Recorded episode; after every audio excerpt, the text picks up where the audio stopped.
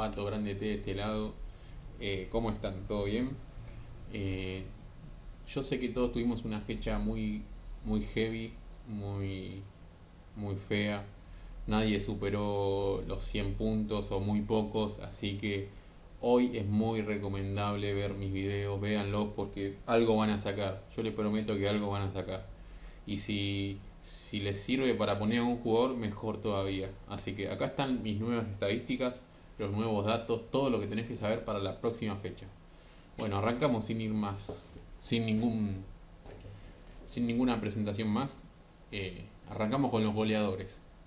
Federico Andrada que se mantiene como goleador principal ¿sí? del torneo con 6 con seis goles. Después está Augusto Lotti, José San, Luis Miguel Rodríguez, Rafael Santos Borrell y Walter Bow. La característica que tienen estos goleadores es que no vienen marcando. Andrada hace dos fechas que no convierte. Eh, la Pulga también. Borré también. Bow, San y Lotti son los que vienen marcando. Por lo tanto, no podemos tener algún dato certero de quién va a marcar esta fecha. Porque Walter Bow a veces no juega. El Pepe San es el más regular que convierte uno por fecha pero también ese gol es de penal, también lo amonestan. Así que tengan en cuenta todo esto para armar su equipo. Después Lotti no jugó, Lotti entró desde el banco y convirtió. Es una locura esto que está pasando. Pero bueno, eh, hoy en día es muy necesario estar viendo cosas porque si no te clavan los delanteros. Y sin ir más lejos, acá tienen la tabla de los mejores 10 de la fecha que pasó. Podemos ver a Jerónimo Casiabue volante, otro volante más, Gudiño. Eh, del top 5, eh, una particularidad es que no hay delanteros. ¿sí? Está Gabriel Rojas, Angileri y Peñalillo, tres defensores, de los cuales uno solo es popular. Está Angileri, que es más o menos popular. Después Gabriel Rojas eh, no, lo, no, no, lo, tiene nadie, diría yo. Y Peñalillo, yo aposté por él hace un par de fechas, pero no rindió lo que esperaba. Así que lo saqué. Y quién me iba a decir que iba, le iba a hacer un gol a boca, ¿no? Así que no volví a apostar por él. Después tenemos a Garro, a Copetti. Copetti es el más popular, por lo tanto, eh, esta fecha si no tenías a Copetti, yo te diría que te fue mal. Incluso te puede llegar a haber ido mal teniéndolo, pero eh, es mejor, fue, era mejor tenerlo que no tenerlo, ¿no? Bueno, seguimos. Albertengo y Garro no lo tiene nadie. Alexis Isabela y Bruno Sepúlveda tampoco, pero son jugadores a tener en cuenta en fechas posteriores a esta, ¿no? Bueno, Copetti el único popular, así que la fecha Copetti le vamos a poner en el video. Pasamos a mi equipo, yo lo tenía Copetti, así que no me fue muy bien, pero me siento conforme con los 84 puntos que hice en esta fecha. En el arco Fatura Brown, bueno, ahí me comí un golcito de Banfield que fue un golazo más que golcito. Fue un tiro libre. Eh, Brown eh, no le llegaron mucho, pero eh, yo vi dos jugadas que le llegaron. En una respondió, en otra no. Un 6 le pusieron, así que me conformo porque el arquero es o 9 puntos acá arriba o 2 puntos acá abajo. Y un 5, la verdad que está muy bien para, una, para un arquero. Lo, ideal sería que saque 6, ¿no? Pero bueno, entendiendo que le hicieron un gol, un 5 está bien. Después Gastón Ávila, ahí me la jugué a la doble valla. Esta es una jugada que hago yo siempre. Valla del arquero más valla del defensor. Si las dos coinciden, tengo una buena fecha. Si no, lo que, lo que están viendo acá. Después tengo dos, dos goles defensores de penal. Está bueno tener defensores que pateen penales porque te pueden salvar, como me pasó en este caso, que no tuve una buena fecha, pero con estos dos goles de penal de los defensores eh, la fui remando. Un 9 de Bonifacio, qué puntaje de locos. Eh, es un gran puntaje para un defensor, es un puntaje de un goleador que lo amonestan y hace un gol, así que muy buena esa carta que metí de Bonifacio, gran puntaje me sacó. Después en el medio la decepción y la, la, figura, ¿no? Tenemos por un lado Brian Alemán con un 4 y por el otro lado tenemos a Enzo Copetti con 18 puntos. O sea, ahí tenemos el Yin y el Yang, el que me sacó más y el que me sacó menos. Así que fue un, fue un medio lo más desequilibrado posible. Después, Los delanteros horribles, la peor actuación de mis delanteros. Es la primera fecha que no me convierte ninguno. Ni Di Santo, ni Lucero, ni Orsini, ni Tevez. ¿A ustedes les convirtieron los delanteros? Comenten ahí abajo así vamos, a, vamos charlando. Pero fue una fecha mala para todos los delanteros igual, no, para no solo para el mío. El único delantero que mojó, que yo me acuerde, es el Pepe San, de los populares. ¿eh? Bueno, eh, tenemos el desafío de Instagram que lo perdimos contra Anto, que nos sacó a pasear lindo, de lo lindo. ¿sí? Nos, nos ganó con 24 puntos, o sea, con algo, con puntajes normalitos Tipo, 6 puntos de promedio tiene por cada jugador. Yo diría que lo perdimos nosotros. Porque con 14 puntos, con 4-4-2, que parece una formación esto, lo perdimos nosotros. Tengo que, tengo que pensar de, dos veces al elegir los jugadores porque no, no me puede pasar más esto. De, de, tener estos rendimientos flojos y encima estoy eligiendo al goleador del torneo, a Fabra, a Hoyos y a Alemán. Pero bueno, ya está. Eh, a dar vuelta a la página y a seguir. Bueno, el ganador del campeonato, la verdad que miren lo que es el equipo. Eh, tiene todos jugadores eh, no tiene populares. Lo que veo acá que el único popular que tiene es Federico Andrada y Brian Alemán, que le encima le dio la cinta de capitán y terminó ganando igual. La diferencia la hizo con Katia Bue, que no, no, es muy popular. A partir de ahora va a ser popular, pero no, antes no era muy popular. Copetti y Angileri. Quizás Andújar también, pero la ganó con muy pocos puntos, con 124 puntos, que para mí es muy poco. Tuvo mucha suerte este señor David Chávez. Eh, ya lo intentamos, me intenté contactar con él, pero no lo encontré en redes sociales, así que no va a haber charla con el ganador de la fecha. Bueno, algo característico de mis videos son las posiciones tanto de local como de visitante lo mismo de la, de la, zona B. Bueno, acá tenemos los últimos cinco partidos que no nos dicen nada porque no hay rachas, ¿sí? La, última, la única racha que veo acá es de tres partidos de Racing, ¿sí? Después termina perdiendo contra Goy Cruz.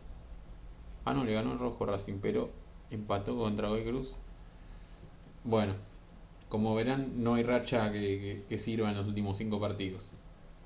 No sé si está desactualizada esta tabla, ¿eh? porque Colón River ganó. Racing acá me figura como que perdió, pero le ganó a Independiente. San ganó. Bueno, hay un error en, la posición de Racing, pero bueno, no importa. Sigamos. Bueno, seguimos con la tabla acá. Ah, el error es de Racing nada más, porque Independiente está con derrota. Boca con derrota, sí, está actualizada la tabla, pero hay un error en la posición de Racing. Bueno, pasamos al viernes 16 de abril o sea mañana. Si está viendo este video un viernes, es hoy, es hoy, perro. Talleres Unión, dos equipos que vienen mermados, eh, tienen un puntaje parejo, ¿sí? Talleres de local sacó 8 puntos de 15 y Unión de visitantes sacó 5 puntos de 15. A este partido lo, lo predecí como 1 a 0 para favor de Talleres porque lo veo a Talleres un escalón arriba de Unión. Por más que Unión haya ganado de local contra Boca, de visitante tiene una, una floja campaña, ¿sí? que sacó 5 puntos de 15, ganando 1, empatando 3 y perdiendo 1. Empata mucho Unión. Le cuesta mucho convertir, ese es otro dato que, que, pude, que pude sacar de este partido. Pero Talleres no es muy firme de local, ganó 2, empató 2 y perdió 1. Sin embargo, a mí me parece que Talleres está un escalón más arriba que Unión. Así que para mí hay una diferencia pequeña, esperemos que se lleve a cabo en el partido. Después pasamos a el hambre y las ganas de comer. Aldo Civi contra Rosario Central. Bueno, el hambre y las ganas de comer es un dicho como que los dos están muy necesitados. Aldo Civi sacó 4 puntos de 12, pero viene de dos partidos de visitantes sin poder convertir. O sea, muy necesitado de puntos. Y por otro lado, Rosario Central no convirtió de visitante. Este es otro dato muy importante a tener en cuenta. De 12 puntos, o sea, de 4 partidos, empató 1 y perdió 3. Sin convertir goles. Y Aldo Civi, que viene dos fechas sin convertir. Este partido le había dado un 1 a 0, pero lo voy a cambiar por, un 0 a 0. Eh, atentos a algún defensor del de, de, que quieran poner que puede llegar a sacar Valle invicta. Después, Vélez contra Huracán. Un choque de dos equipos que vienen, que les cuesta, pero que no están tan mal. Vélez está segundo en la tabla de posiciones local. Vamos a ir a verlo. Acá está. Vélez con 9 puntos está solamente atrás de Defensa y Justicia, que de local es una planadora defensa. Pero Vélez de local ganó 3 y perdió 1. ¿sí? El último partido le ganó Unión. la única derrota que tiene es contra Boca, que perdió 7 a 1. Así que ahí ese partido como que fue eh, algo, viste, out of context. Bueno, descontextual de, de de lo que viene haciendo Vélez local, porque Vélez gana todo el local y pierde ese partido por 7 a 1. Después, Huracán está quinto visitante, eh, lo mismo, em, ganó uno, empató 3 y perdió uno, lo mismo que Unión, eh, tiene tres empates. Me resulta que estos empates son más provenientes de el mal juego del rival y Huracán tiene una respuesta reactiva a lo que juega el rival y por eso empatan. Así que lo veo un poquito mejor a Vélez en este partido. Así que le puse un 2 a 0 a Vélez, teniendo en cuenta que Huracán, el único partido que ganó se lo ganó Patronato de visitante con Mesa como figura. Y después ha tenido otros choques Huracán contra, contra Atlético de Tucumán. No tuvo grandes rivales Huracán como para poder medirlo mejor y analizarlo mejor. Después tenemos Cor Central Córdoba contra River. Bueno, Central Córdoba está décimo primero, eh, una posición muy floja, demasiado floja. Sacó dos puntos de 12, eh, tiene una malísima campaña de local. Recordemos que hace dos fechas perdió con Platense, un equipo donde uno podía llegar a pensar que Central Córdoba ganaba, varios se clavaron con Sequeira y con Milton Jiménez y ahora va contra River, que River de visitante, bueno, ya lo conocemos todos, ganó 2, empató 2 y perdió 1. Hay que ver cómo le juega Central Córdoba a River porque eh, ¿se acuerdan que Arsenal le puso todo atrás y le sacó un empate? Bueno, eh, me parece que esta es la táctica más eh, conveniente para sacar un punto al menos contra River. Pero bueno, hay que ver si Central Córdoba la puede llevar a cabo porque es un partido en una cancha muy grande y hay que, hay que hacer, eh, hay que reducir los espacios en una cancha muy grande. No es tan sencillo como si, si Central Córdoba jugaría en la cancha que, que hace las veces local. Aparte hay que estar muy atentos al COVID en este partido porque el Zapito Colioni creo que dio positivo. Eh, son noticias de último momento que tengo ahí en el WhatsApp. Así que bueno, para mí gana River 2 a 0. Eh, Central Córdoba no tiene mucho gol. En los últimos dos partidos jugó contra Argentinos Juniors y contra Platense, no convirtió en ninguno, así que viene, viene mal Central Córdoba. Por eso le vamos a dar la victoria a River y es el primer partido donde veo una notoria diferencia para River. Así que si ustedes quieren sacar a un jugador recomendado de este video, lo primero que les digo es que miren el plantel de River y fíjense, es por ahí. Bueno, seguimos con el sábado 17. Bueno, el sábado tenemos a Newells contra Patronato, un partido con los dos peores, eh, presten atención acá, los dos peores equipos, ¿sí? rindiendo como local y como visitante. Patronato sacó 0 puntos de 12, perdió todos los partidos visitantes. Y Newells perdió de, 4 partidos, perdió 2 y empató 2. Eso lo, lo manda a la última posición del torneo. Vamos a ver los goles acá que tienen cada uno convertido porque me parece que puede ser algo fundamental para alguna valla invicta. Bueno, a ver, Patronato no convi sí, convirtió. Patronato tiene 4 goles a favor y 10 goles en contra. El último partido de Patronato de visitante fue contra Lanús, que empezó perdiendo 3 a 0, convierte 2 goles y Lanús le hace el cuarto. Así que es un equipo muy flojo de visitante. Ahora de local sacó dos victorias consecutivas. Así que Patronato puede estar en levantada. Puede estar, no, está. pero tiene que ratificar esa levantada ganando un partido como visitante, porque si no, eh, sigue complicado con los promedios y todo eso. Así que si lo tenemos que, que analizar como visitante, mm, el dato me dice que no gana, incluso que pierde. Y Newell's de local tiene dos empates y dos derrotas, con tres goles a favor y cinco goles en contra. Bueno, de Newell's de local tenemos el último partido con Huracán, que salió 2 a 2. Y sacando ese partido, el dato te dice que empata o que pierde. Eh, con el Mono Burgos empató los dos partidos de local, así que venía de dos derrotas. Pero eh, Newell's es un equipo que le ganó a Lanús. Entonces estamos en, estamos en presencia de un equipo que viene de ganar y en, otro equipo que viene de ganar dos partidos, pero en condición adversa. Eh, Patronato en condición de local y Newell's en condición de visitante. Entonces, siguiendo las rachas, y la racha me dice que pueden llegar a ganar cualquiera de los dos. Así que es un partido eh, para mí que, que sale de la estadística. Así que no sé si, si jugármela me parece que voy a ir con un 1 a 1. Comenten ustedes cómo pueden cómo, cómo creen que puede llegar a salir ese partido que me parece que escapa un poco a la estadística de cómo vienen. Porque vienen para atrás. Eh, en, en de local y Patronal de visitante. Sin embargo, los dos vienen de ganar. Bueno, seguimos. Sarmiento de local contra Lanús. Bueno, partido este donde veo una diferencia clara a favor de Lanús. Sarmiento tiene una victoria, un empate y dos derrotas de local contra Lanús que tiene dos victorias, un empate y dos derrotas de visitante. Eh, lo veo un poquito más mejor a Lanús. ¿sí? Está séptimo, como ven, no, está segundo visitante, o sea, una buena campaña para estar segundo tenés que tener una buena campaña. Igual en esta zona, que es la zona B, sí.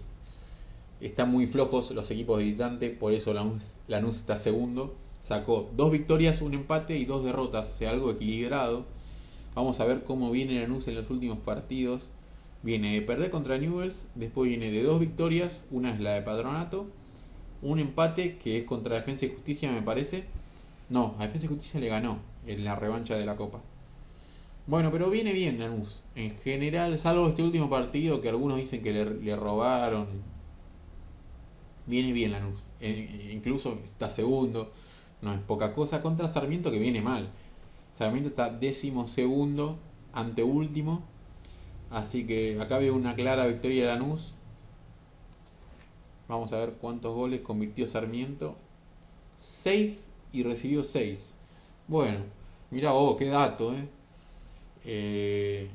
O sea que el que ganó lo ganó por amplia diferencia. Porque para tener 6 y 6 y haber perdido 2. Y Lanús es otro equipo que tiene 7 y 7. Así que, bueno, le vamos a dar una victoria a Lanús por un 2 a 0. Recordemos que el último partido de, Sarmiento de Junín como local lo pierde contra el Atlético Tucumán con 10 jugadores. ¿eh? un dato relevante en este tipo de partidos, que Sarmiento no le pudo ganar a un equipo con 10 jugadores. Bueno, seguimos. San Lorenzo contra Argentinos Juniors. A ver qué podemos sacar de este partido. Eh, San Lorenzo séptimo como local. Viene, levant eh, viene levantada San Lorenzo. Ganó los últimos dos partidos. Le ganó a Platense y le ganó a Central. ¿sí? Contra Argentinos Juniors. Un Argentino Juniors que no convierte. No convirtió contra Platense ¿sí? Pero, a ver, ah, viene de dos empates Argentinos Juniors. San Lorenzo viene de tres victorias, acá podemos ver una racha de San Lorenzo positiva, así que le podemos dar la victoria a los Cuervos, ¿sí? Vamos a darle un... De Becky no me da mucha seguridad, así que un 2 a 1 para San Lorenzo. Bueno, después Boca Atlético de Tucumán. Qué tema Boca, ¿no? Porque Boca eh, es muy irregular. Viene de perder. De local eh, antes daba, daba seguridad, ahora no. No tiene 9, no sabes cuándo ni cómo puede llegar a convertir Boca. Así que, sin embargo, en este partido lo veo bien, pero más que nada por el rival, porque Atlético Tucumán eh, también es otro equipo muy irregular. Eh, de pronto el lunes le ganó a Vélez, el mejor equipo, en una, en una victoria que se le escapa también a la estadística, porque Vélez era un, es un gran equipo jugando tanto de local como de visitante. Así que en este partido eh, lo veo mejor a Boca. ¿sí? Atlético Tucumán ganó un partidazo el lunes sin carrera, que es otro dato no menor. ¿sí? Eh, y Boca viene mal además, pero yo creo que Boca va a sacar eh, eso de la calidad de los planteles. además Boca no jugó copa, viene descansado eh, es cierto que ya va a estar pensando en la Copa Libertadores, pero yo veo una victoria de Boca por 3 a 1. Bueno, hasta acá fue el sábado 17. Bueno, pasamos al domingo 18. Tenemos a Colón contra Godoy Cruz. Godoy Cruz venía muy mal de visitante, pero cuando le ganó a Racing es como que tomó aire. Tomó aire y después se volvió a caer contra Arsenal. O sea, le ganás a un grande que viene venía de 200 minutos, 300 minutos sin que le conviertan, que es Racing, por eso puse a Arias y me fue, así me fue. Pero después te, caes contra Arsenal de local en un partido donde parecías que podías llegar a ganar dos partidos seguidos, entonces no me da ningún dato de que viene levantada ni en decaída. El único dato que tengo es que ganó dos partidos, empató dos partidos y perdió uno, entonces tan mal no está hoy Cruz de visitante. Eh, vamos a repasar, a ver, Boy Cruz, como viene en la tabla. Eh, ya lo vimos quinto visitante, pero se ve que es donde más puntos saca. Tiene la victoria contra Racing y después tiene otra victoria más que no me acuerdo contra quién es, porque no lo sigo mucho a Boy Cruz, le soy sincero. Pero eh, del otro lado tenemos a Colón, que viene muy bien de local. Está tercero en, un, en una zona donde debe ser jodido estar primero porque Colón, eh, yo lo veo de local, es muy, muy bueno. De hecho tiene cuatro goles a favor y ninguno en contra. Mucho 0 a 0 tiene Colón de local, también es otra cosa a tener en cuenta. Pero cuando gana también lo hace por 1 a 0 o por 2 a 0. Eh, un solo gol en contra en cuatro partidos jugados. Ese quizás puede ser un dato que a mí me advierta que Colón puede llegar a ganar con Valle Invicta. Entonces, eh, le vamos a dar una victoria a Colón por un 2 a 0. La verdad que mostró un buen nivel Colón el último partido contra River, mientras que Godoy Cruz mostró muchas vulnerabilidades en defensa contra Arsenal de local, donde parecía que un equipo iba a perder como Colón y un equipo iba a ganar como Godoy Cruz, pero los dos demostraron eh, que son, por lo menos Godoy Cruz mostró irregularidad y Colón por otro lado mostró regularidad contra un River que ambos, todos sabemos que jugarle igual a igual es muy difícil. Pero lo hizo, lo hizo y con uno menos durante todo el segundo tiempo.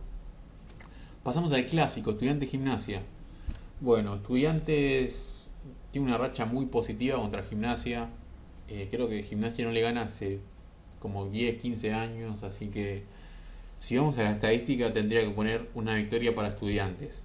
Pero eh, me parece que están muy confiados los, los hinchas estudiantes. Así que no sé si podría pronosticar un empate o una derrota de estudiantes. Me parece que veo un batacazo acá. Eh. Siempre estoy muy atento a Brian Alemán, es verdad. Eh, muchos me reconocen que, lo tengo que sacar y todo eso, pero eh, este estudiante no lo veo muy bien. Sobre todo local, perdió contra Colón, le ganó a River, eh, le ganó a Aldo Civi, pero le costó, le cuesta mucho hacer goles. Le vamos a dar un 1 a 0 a Gimnasia de La Plata, aunque piensen que es una locura. Eh, para mí este clásico se lo lleva a Gimnasia de La Plata. Además, Gimnasia viene de perder, ¿eh? como visitante contra Patronato, sacó 3 puntos de 15, o sea, ganó uno, que no sé si ganó, ahora eso lo vamos a ver en la tabla, para eso la tenemos. Ah, no, no ganó. Empató 3 y perdió 2 contra un estudiante que ganó 2, empató 1 y perdió 2. Bueno, los que ganó se los ganó a River y a Aldo Civi, también como verán los sigo estudiantes. Después perdió contra Colón, contra el Colón del Pulga. Y otro partido más no recuerdo ya, así que... Pero en este partido le voy a escapar a la estadística. Voy a ir con, un, con una premonición mía que es una victoria de gimnasia. ¿Sí? Después la semana que viene vengan a putearme o a felicitarme según esta predicción, pero es lo que pienso yo. Así que yo veo una victoria visitante en este partido. Bueno, después Arsenal y Racing. Bueno, también lo mismo. Eh, la estadística me da una victoria de Racing. ¿sí? Racing tiene 5 puntos de 12. O sea, ganó 1, empató 3 y no perdió. Me parece que es así, ¿no? Porque si tiene 5 puntos de 12, tiene que tener una victoria y dos empates. Y una derrota. Ahí está.